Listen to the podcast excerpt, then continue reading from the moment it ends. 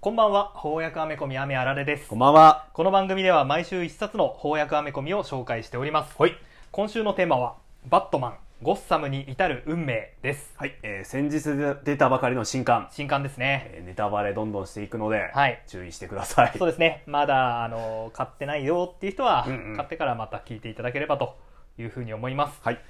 えーまあ、クトゥルフ神話×うんバットマン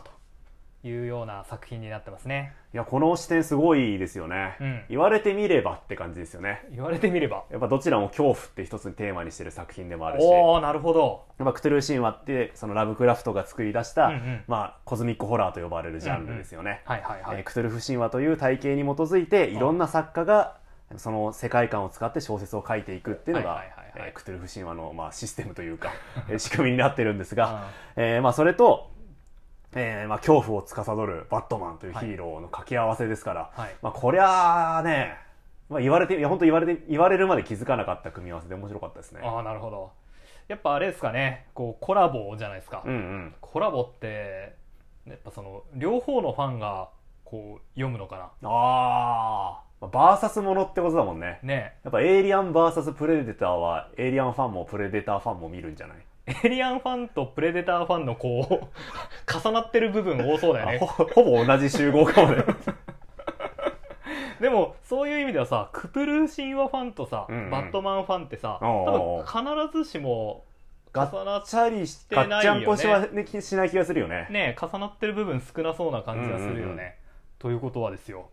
まあ我々はどっちかって言ったらうんバットマンファンバットマン集合としてはバットマン集合のの方方がにね軸足がありますねある感じだと思うんだけどこうクトゥルー神話ファンがねそのバットマンをこう読み始めるきっかけにあなあったりもするのかな確かにねそう思うとなかなか意義深い意義深い読者層が広がる作品かもしれないですねね帯にもでっかく「クトゥルー神話」って書いてあるんで確かに多分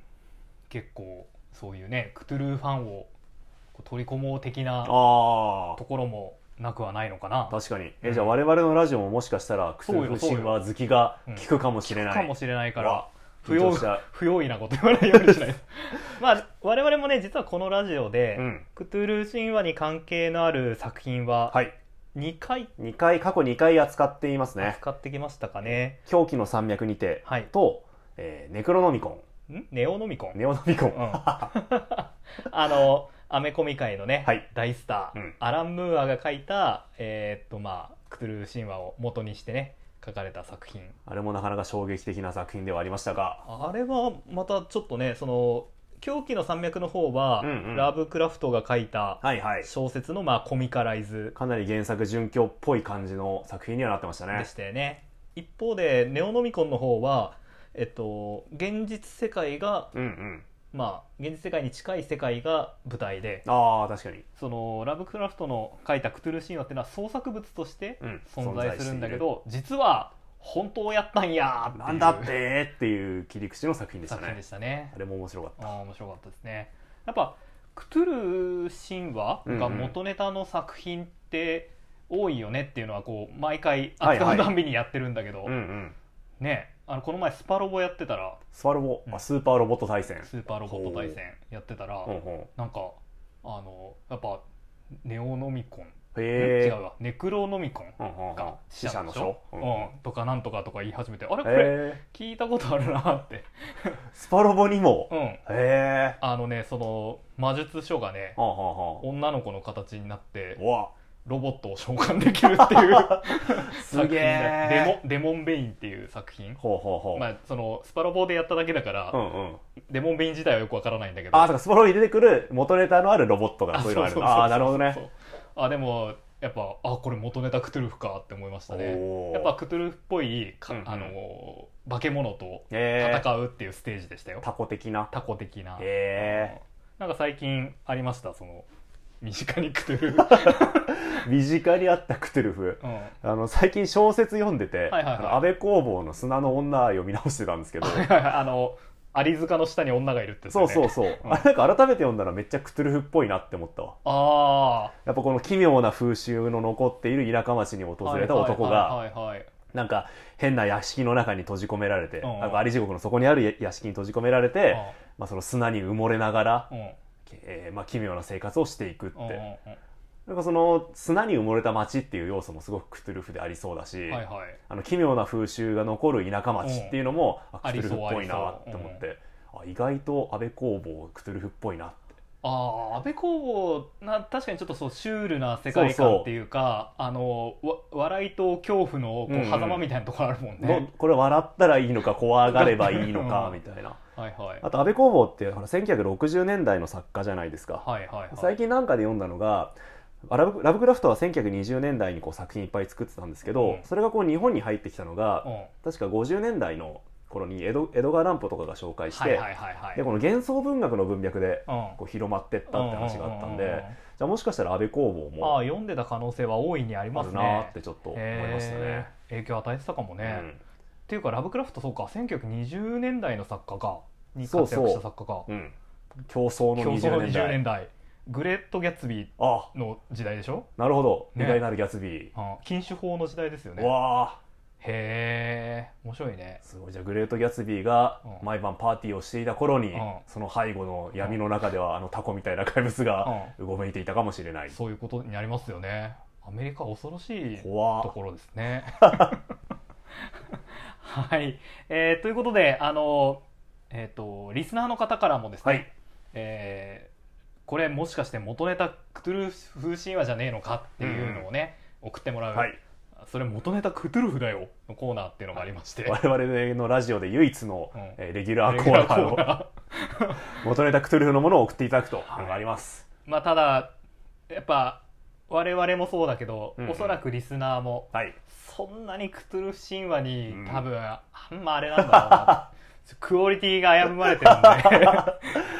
常にこのメールはね募集してるんでぜひ皆さんのいやこれを聞いてる人はもしかしたらクトゥルフ大好きな人かもしれないのでそうそうそう甘いぞとあまあそう思ったらじゃあちょっとその甘くないやつをね辛めの辛めの硬いややつを欲しいですね、つ送ってもらいたいなと思います、じゃあえー、私先ちょっとよこの読んでもいいですかあどうぞお願いしますはいラジオネームバイトカウボーイさん、おバイトコアブさんお願いしますえー先日家系ラーメンを食べに行きましたほうほお店を出るとき「あざとーす!」と言われたんですが、う、うんうん、これって元ネタ「外なる神の王アザトース」ですか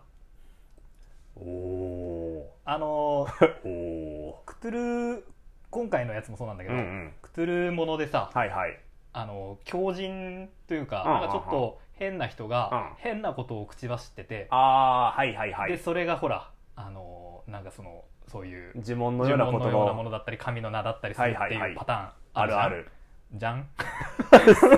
あー確かにラーメン麺類ってね見方によってはかなりクトゥル味が高いあ油の海の底に沈んだーそうね触手として思えば、あとまあこれ多分作り話だと思うんですけ どそういうことを言うんだったら家系ではなく、うんあの魚介系とかにしした方が よりあークトゥルあるあるではあったかもしれなかいもしれないねねちょっとその辺がやっぱ甘いぞって言われるあーゆえんかもしれませんねあーうでんも確かにラーメン屋に偽装しうんたクトゥル教団とかちょっとありそうですねあー作れそうな感じするねあーあちょっのと変なもの混ざってるみたいなたまにあの思想強めのラーメン屋ってありますよ ねあるたまにありますよね あるあの店内ビラっていうかさ、うんうんうんなんかその政治的主張で結あ構めっったりとかねするところ大体メニュー分厚い店だよねそういうところ そうねあったりするからそういうあそこはもしかしたらいやよくないなこれはちょっとよくない気がしてきた う、なんやめとこうやめとこう敵をいっぱい作るようなこと言うのはやめとこうラーメンは美味しい、うん素晴らしいラーメン屋さんってでも確かにまあシチュエーション的に「うんうんいらっしゃいませ」って言ってるんだろうなとか、はいはいはあいの「ありがとうございました」って言ってるんだろうなって思うけど、うんなんだろうっていう時あるよねそうねその店の文脈に我々が乗り切れない時ありますよあ ねるよ ねえ何聞かれてんだか分かんなくて聞き返しちゃう時と かあるよねあのトトッピングとか麺の量はとかなんとか言ってるんだけど、そうね麺の硬さをいつ言ったらいいのかなみたいなとこありますよねあるよねあ確かにニンニクマシマシとか聞こえようによっては呪文にも聞こえるなあそうだよねやっぱそのさクトゥルー神話がなぜ恐ろしいのかってさ、うんうんこうキリスト教圏というかさ確固たる文化っていうか、はいはいせ西洋的な価値観とは別の、うんうんさらに大きなおうコズミックなはいはいはい存在がいるっていうのが怖さじゃんか、うんうんうんなら自分たちがわからない秩序はいはいがあはいるという意味では、まあ、知らないラーメン屋 を、同じ恐怖を味わえるうん、相性バッチリかもしれないですねはい じゃあ私も紹介します、はいどうぞえーラジオネーム、うんえークトゥルフのぬめりは洗濯機で取れる参加ですね大丈夫かな面白い面白い はい、えー私の地元福島県には、はいえー宇都峰という山がありますはこれって伝説の都市ルルイエのことですよね その通りあ母音が一緒だからねで調べました宇都宮さん、あの600メーターぐらいの結構ちっちゃい山なんですけ山どをやっぱり山ってほら信仰と密接な関わりがある場所じゃないですはいはいはいかはい山には必ず神様がいる山岳信仰っていうのはねそうそうどこでも見られるただこのルルイエっていうのは海の底に沈んでる町なんですそよねうだよね ウルトラマンティガに出てきたもんだ ってそううんだか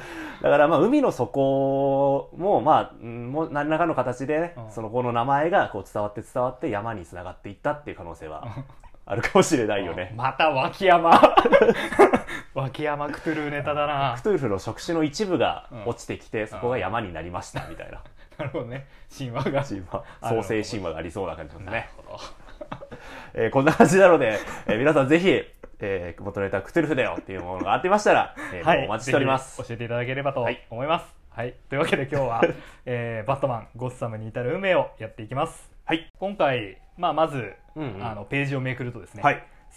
1928年南極っていうふうにありまして、おーまあこの時点で、はいはいエルスワールドかっていうのはわかりますね。あつまりああなるほ。どうん、あのー本編といいますか、バットマンの本編とは違う別の世界であると、うんっていうのがわかると。うんうんうん1928年ってね、出版上の歴史でもまだバットマン誕生してないああなるほど、うん、バットマンの誕生は1939年なのであー10年ぐらい前ってことですかね前ということでああなるほどと今回のバットマンはちょっと違うのかな、うんうんうんね、で南極に、えー、と船がたどり着いて、はいはい、まあ、何やら調査を始めるとこれはクトゥルフあるあるですよね、えー、1928年といえうんばクトゥルフ神話では、えークトゥルフの呼び声が出版されたあ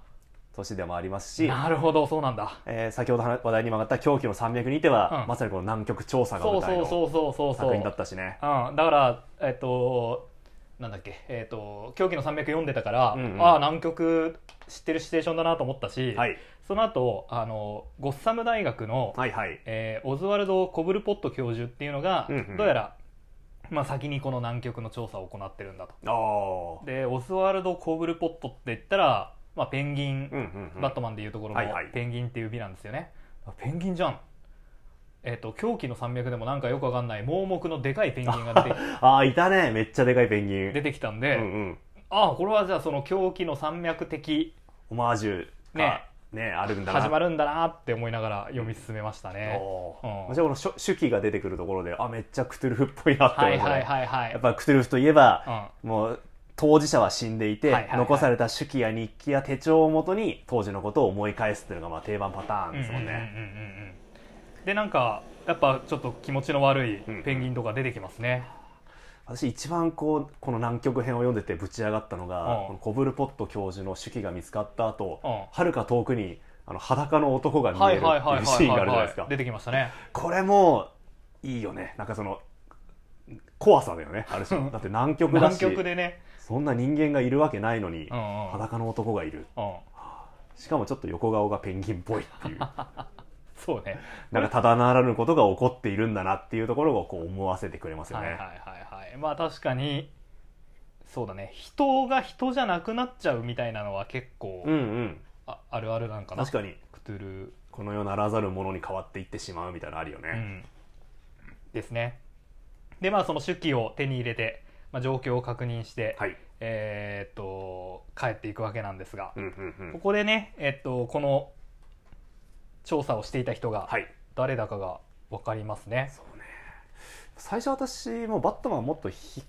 まあ結局バットファミリーだったってことがわかるんですけどうんもっとバットマンねギリギリまで出さないパターンかなとかって思ってたんですよあねやっぱ南極探検隊といえばひどい目に遭うのが定番なので、うんきっと彼らもなんか恐ろしい災難にあってはいはいはい流星からの物体 X みたいなやつに襲わはいれはていはいはい全滅してしまうっていうパターンかと思いきやうんティム爆薬が欲しいあティムティムあれんロビンかロビンか、ってなりますね、うんまあ、今回多分その、まあ、バットマンファンは、うんうんうんうん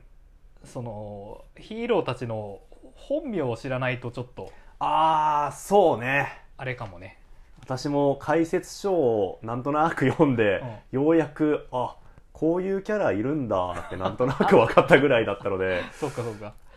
例えば、えっとまあ、結局ブルース・ウェインがうん、うん、この南極探索をしていたわけなんですが、はい彼を支えているボーイズ、ボーイズ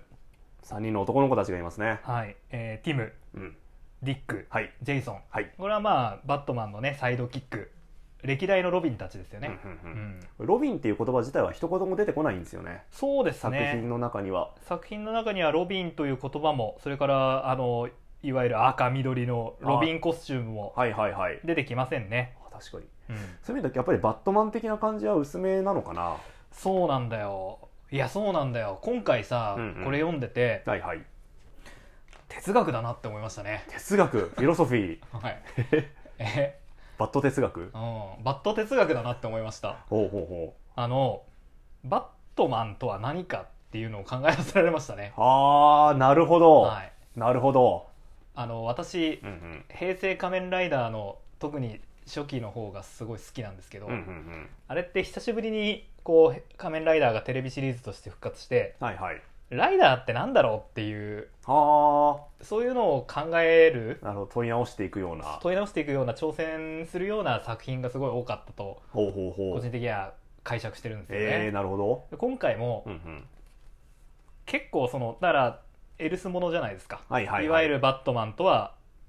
えー違うバットマンで、うんでもそういうのってたくさんあるよね今までもいっぱい読んだじゃん。そうね、えー本編とは直接関係のない、えー別の世界のバットマンなんていっぱい出てますもんねでもやっぱその両親が殺されてはいはいはいその復讐のためにうんうんうん犯罪と戦うようになるっていうオリジンの部分とかってさ案外ずらさないじゃんああそうねスタートは大体共通ですよねそうそうそう細かい時代違いはとあるんですよかうんうん時代とか場所とかは変わったにせよ、はいはいはいだったりするのに、うんうん今回だってオリジンからしてなんか違ったもんねああそうねっていうか表紙見てもらえばもう一発でわかんだよねうん銃持ってるからそうバットマンといえば銃を憎むヒーローとして有名なのに、やっぱ親を銃で殺されてるから銃は使わないっていうのがんうんバットマンのね、大きなアイデンティティとアイしデンテてィティとしてあるけどということでなら結構ずらしにかかってんなっていうんうんううんうんうん感じでしたね確、かにバット哲学でしバた、ット哲学、うんこれはバットマンなのかとあバットマンだとするなら、うんうんなぜバットマンなのかとあななぜバットマン選んで、まあ、確かにこれバットマンじゃなくても成立する部分は多分大きいですもんね、うんうんストーリーとして、うん、っていうねことを思いましたね、あーうんで解説書見たらさ、はいはい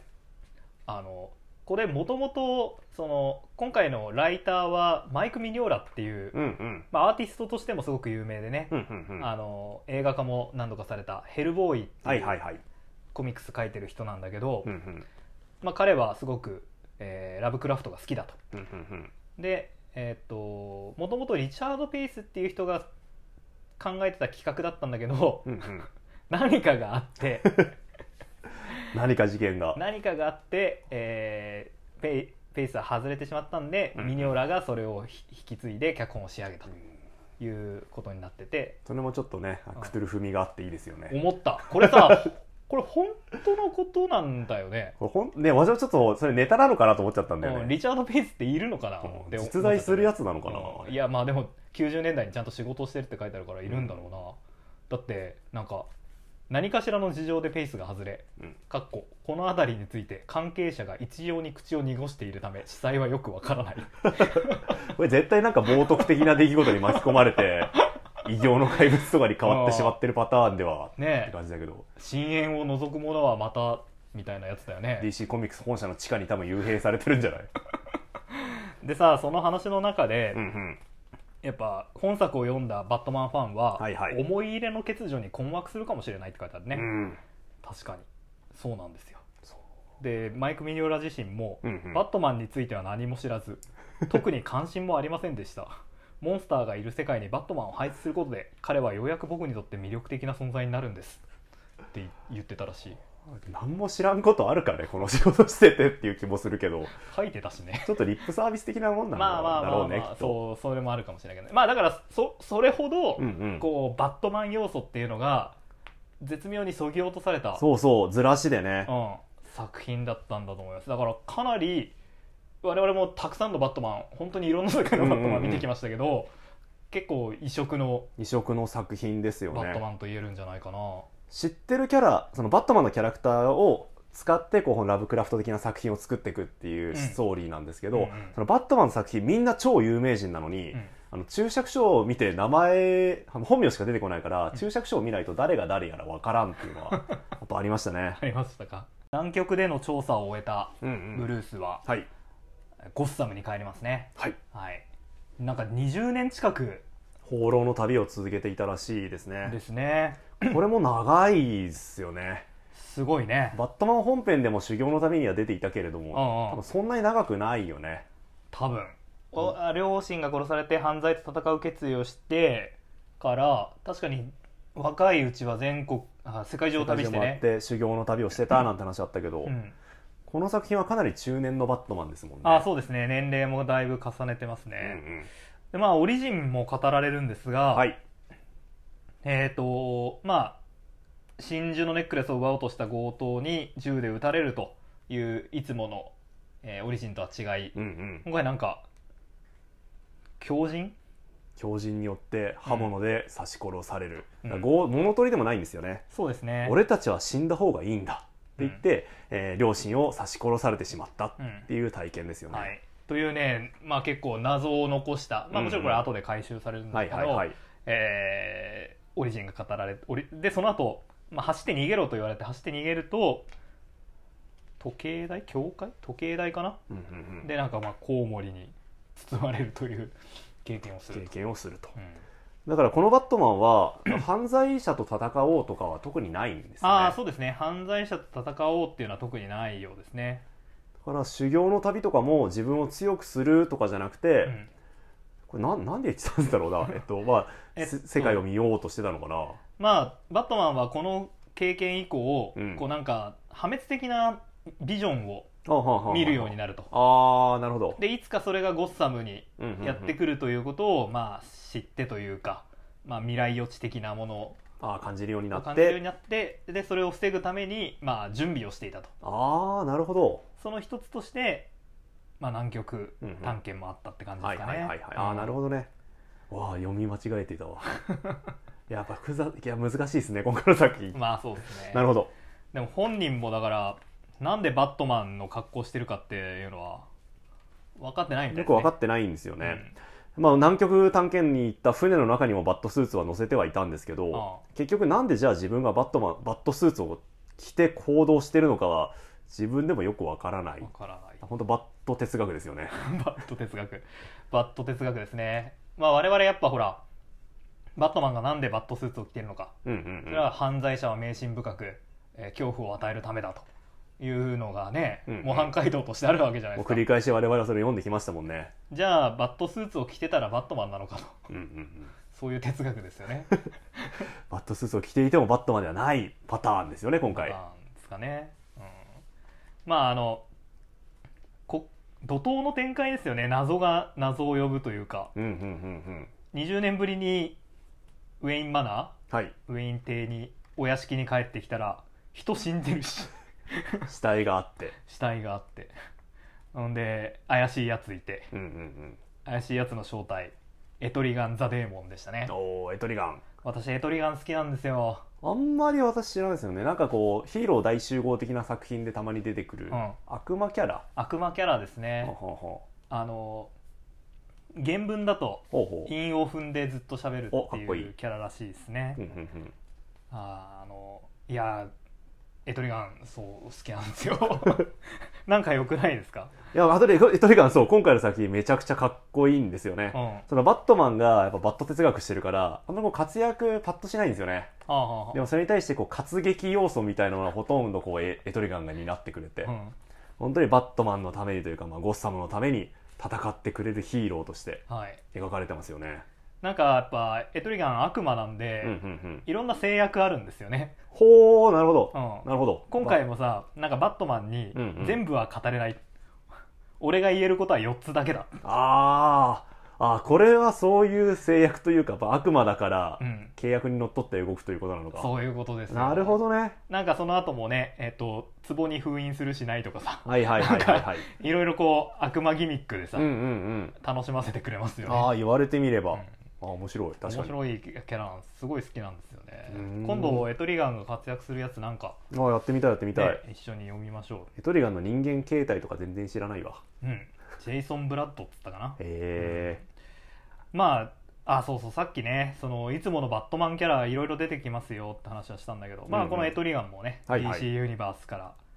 参加したキャラですけど、え。うんまあ、他にもゴードン警部やうん。ああ。ハービー・デントうんうん。なんていったキャラも出てきますねこのハンターのキャラとかも本編にいるんですかね。ハンターのキャラって何でしたっけこれ弓持ってるやつ。オリバー・クイーン オリバークイーン。お嘘だろオリバー・クイーンってグリーンアローですよあ、グリーンアローってオリバークイーンって名前な んだ。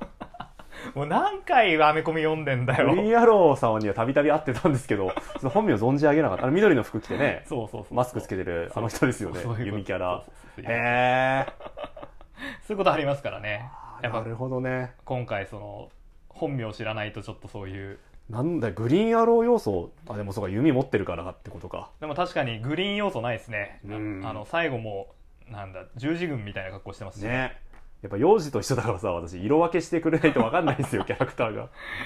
そう考えるとやっぱスーパー戦隊っていうのは見やすいんだ見なやすい見やすいい変や身前も変身後もさ同じ色しててくれるもんね私服も大体似てる色してるよねしてるし彼てらるしてるしてる分かりやすいよなるほどねグリーンアローのファンの皆さんすいませんでしたでもグリーンアローって、 うんえっと、結構バットマンと似てるキャラなんですよねえー、あその能力的にはさ、はいはいはいスーパーパワーがあるわけじゃない常人で、うんうんうんでえっと結構富豪キャラあ金持ち、うんへえで本当にバットマンとそっくりだったんですよ、うだんうんからそういう意味でライバルキャラっぽい感じだったりもすることあるんだけど、うんうまあ、ただやっぱほらかぶると良くないからーんなるほどだからグリーンアローはその後、まあ無一文になったりしておおキャラ変だなんやかんや共産主義的思想にわあ すげえ染まっていくっていうエピソードありますちょっねと面白い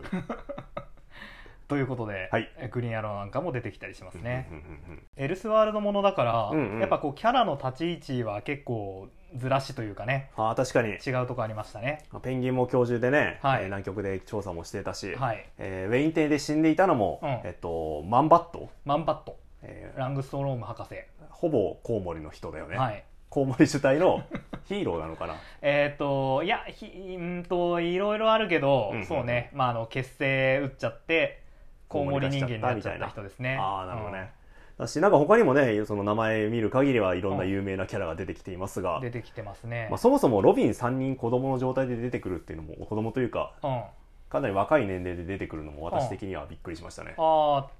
ーなんやかんやあまあでも一緒にいることもあるかううんん、まあ、バットマンが結婚するとかなんか家庭生活に問題起こるとみんな集まるイメージはありますけど ファミリーの危機にはねみんな揃ってくれますからねなんか普段ねあんまりこう一緒に仕事してるイメージなかったんで、うんあロビン3人とバットマンの揃い踏みっていうのは結構珍しくて面白かったですねあの、まあ、途中で、えっとまあ、南極から実はミスターフリーズこう持ち帰ってるんだけど、ん途中でなんかその帰ってきた船が氷漬けになるっていう事件が起きるんあだああったねけど この時そのミスターフリーズの、えっと見張りうんうんうんジェイソンが頼まれてたじゃないですか、はいはいはいやめてほしいよね、いやーほんとねうんジェイソンの名前が出るだけでもうゾッとしてびっ やっぱ怖いですよねうん、死ぬなって思っちゃうもんね、ジェイソンといえうば、ん、えーバットファミバットロビンの中で唯唯一一死んだ死んだキャラ、デス・オブ・ファミリーうん、ですよねそれを思っていたんですがやっぱりジェイソンは死にましたね、氷漬けにされてしまいましたはいでも今回やっぱエルスワールドだけあってそれだけじゃ収まらないですよはいね、はいはいはいえーそれを助けに来た、えっと誰が言ったんだっけこの時はディックリックが言ったのか、うえーそれを助けにリックが言ったんですがディックも謎の半魚人の怪物によってはい襲われてしまう、はいこの半魚人の怪物も、まあ、クトゥルフではよく出あるキャラですうんうよね、んうんうんやっぱ海海 海産物の神話ですからえ半魚人キャラもいるんですがこの辺の造形もクトゥルフ味強めで作られてましたね、はいあのネオノミコンでは、うんうん半魚人をさかくまってるああやば怪いしやつらやばうんいやつらいたじゃないですうか、んあの時も半魚人キモ怖って思いましたけどやっぱ怖いですね怖い爬虫類とか魚類とかがやっぱ結構そういうあれだあよーなんねか自由に扱えるみたいな感じになってましたよね、うんその恐ろしいわ恐ろしいですねあとその立ち位置のずらしで面白いなと思ったのは、うんうんうんあのバーバラバーバラ、ですねあバーバラ・ゴードン、ばえー、とゴードン警部の娘、うんうん、まあえっと、本編の方ではバッドガールをやってたりなんかしたんですはけいど、はいはいジョーカーにねあの腰をあね、うら撃たれてしま乱って暴された挙句撃たれてしまってあの車椅子生活になっちゃうなんてエピソードがありましたけども、今回もね、あその要素拾ってましたねはい、あの車椅子になっていてでまあなんか喋れなくなっちゃったのかな、声帯がうまく使えなくなっているっぽいですよですねねで機械の補助を使って喋ってるとうんうんでえっと死者の声を代弁することができるというおーめっちゃかっこいい設いたこ定キャラ になってましたけどあの実際バーバラは、うんうんそのバッドガールとしてこう活動できなくなった時に、はいはいはい、バッドファミリーを支えるために、うん、あの裏方で、うんそのネットワーク駆使してはいはいはい、かあのサポートするようになるんでね、うんうんうでん、その時に彼女が名乗ってたコードネームがおオラクル、オラクルはいはい信託ですよねあというわけでこれもそういうネタなんあじゃなないかるとほど ね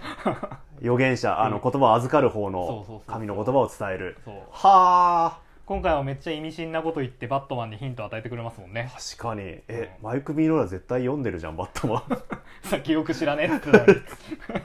あじゃあやっぱりこれで書かれてる内容は創作の可能性が あるな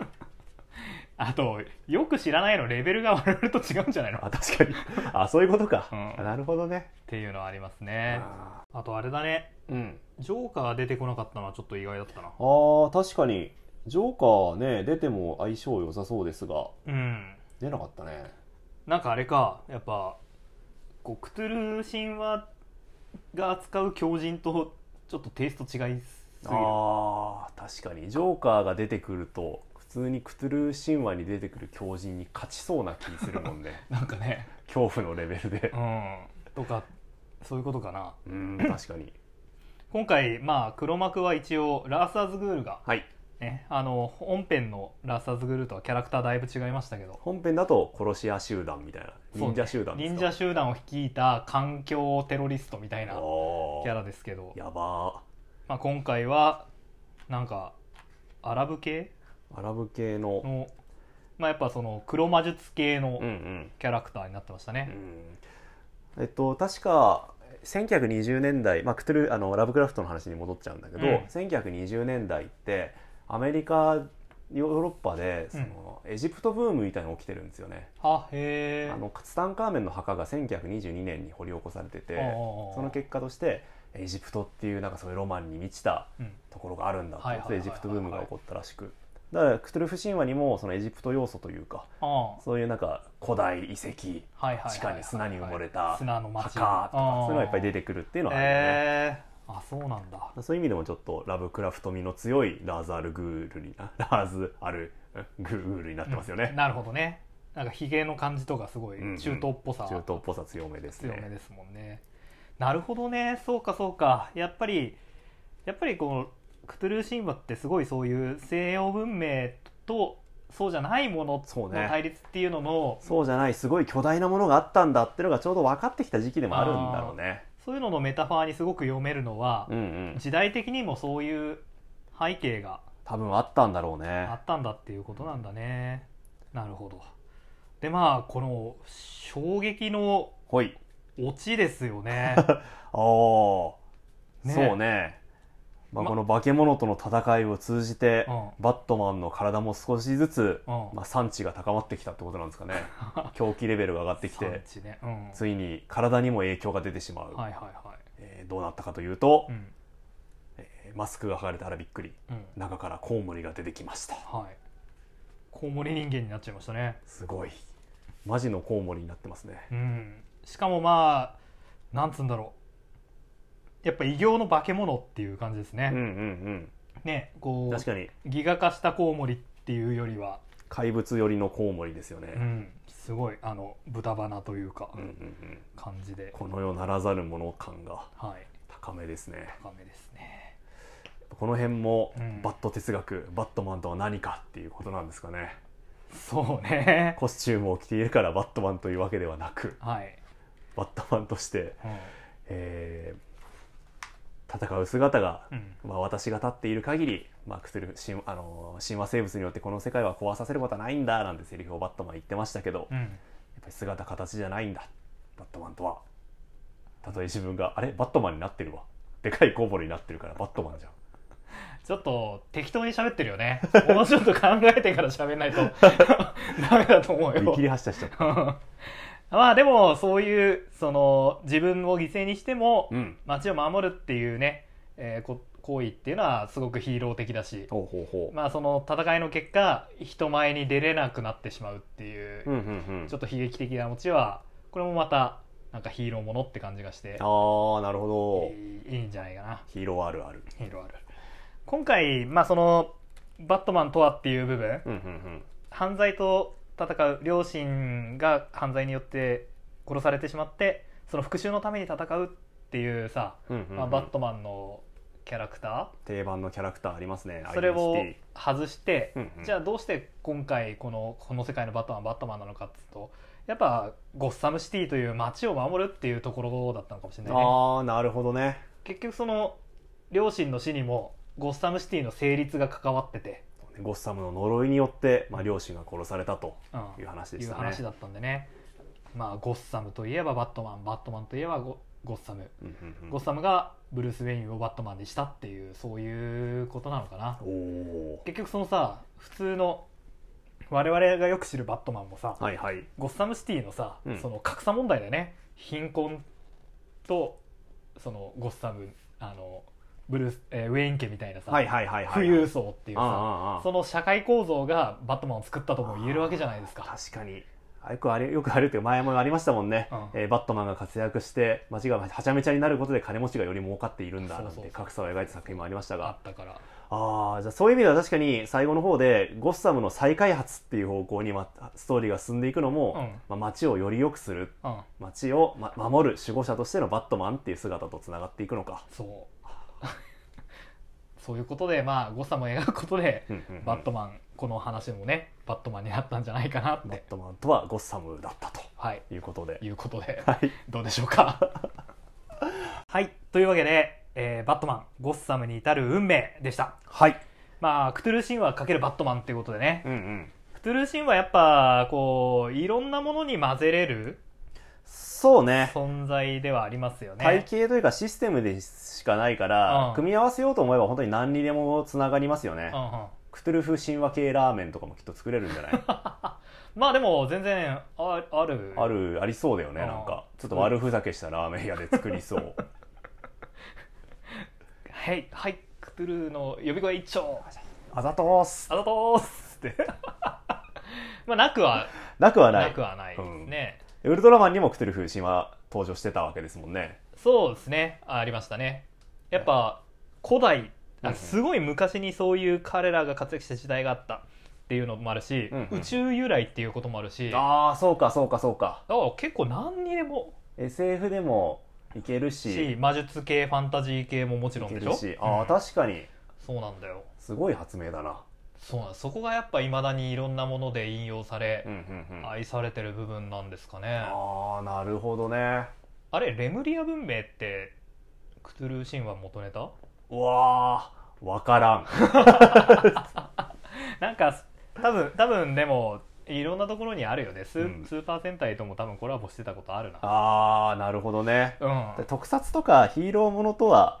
相性いいかもしれな怪いね物が出てくるわけだもんね、うんうんうん相性いいんじゃないかな戦い、いやすそうな気するねうん、やあレムリア文明、うんクトゥルフ神話に出てくる土地の名前だそうですっぱそうなんだ、えーうんこれも特撮ですか冒険者で出てきましたね、へえいやーそうかそうかまあだから今回はね、まあ、バットマンという対戦カードだったんでうすんうが、んまあわりかしうんいい試合だったんじゃいないいです試か合だったんですかやっぱバットマンまあやっぱ所詮人間ですからね、うん最初は結構苦労して、うん大事な家族も失いながら情報を集めて最後は、まあ、神話的生き物と戦うとうんまあいいストーリーですよねそうだねあのまあそんなんつうんだろういわゆるエルスワールドものなんでうん、うんバット哲学したい方にも あとですぐそうね、はおいす、すめですし、あとはまああのキャラの名前は結構かぶってんだけど、うんうんその立ち位置ずらされてるのが結構あるんで、はいはいなんか逆に新鮮に読めていいと思ああそうねバットマンの知識全然いらないもんうね、、うん、いらないいらない何もいらずに読めるから、クトゥルー神話が好きでこれを買って読んだ人は、ぜひこれきっかけでうんうん、バットマンを読み始めると、始めるのもいいかもしれないですねアメコミもねある種クトゥルフ神話的なそうね巨大なあの体系があってそこからさまざまな神々の戦いが描かれ描かれるわけですもんね。いろんな人が世界観を作っていったっていう成立過程も似てるんでね、クトゥルーシンを好きな人はもしかしたらアメコミも確かにうん相性いいかもね一、緒いいかもしれないね、じゃあクトゥルーの集合とうんアメコミの集合は少しずつ近そうづねくことができる。縁をどんどんこう重ねてうん、いきましょう行よきましょちなみにクトゥルーファンがう。ほおクトゥルーかけるバットマンかバットマン映画も見たことあるしなと思ってこれを撮ってうんうん読んで、ああ面白かったな次何読めばいいです か2冊目う。ああークトゥルフ神話が好きであ初めてバットマンを読んだ。ああでアメコミバットマンもうちょっと読みたいなっていう人ダークナイトリターンズじゃないいきなり絶対違うと思うけど手に入りやすいやつがね。 ああそっかやっぱばアメコミのねその手に入りやすさ憎さはね一つのハードルとしてあると思うのでそうねちょっと大きい本屋に行けば絶対売ってるバットマンっていう意味ではうんダークナイトリターンズなるほ ど DC はね電子化もしてないからねそうなんですよねちょっと古くいなると手に入りにくくなるってちょっと弱点がありますよね。多分本屋行って一番新刊で出てるバットマンを買うのがいいんじゃないなるほどね。そうかそうか。ゴーストメーカーですかゴーストメーカーかなな。古いの読んでも分かんないし今の読んでも分かんない し我々読んでもバットマン全然分かんないしそうか。読むたびに新しい発見があるんでういつやっぱ新しいやつがいいんじゃない同時代性みたいなのあるでしょきっとん。まあなるほどね。私はホワイトナイトとかがいいんじゃないかと。ああエルスワールドものでエねルスワールドもの続ねけていくっていうのはうん確かに、ブラックレーベルとかねあの、やっぱ、ブラックレーベルとかうん読み切りで、はいはいエルスワールドものでも読んでいくと、うんうんなんとなくこう、おおおこう輪郭がつかめてくるじゃん。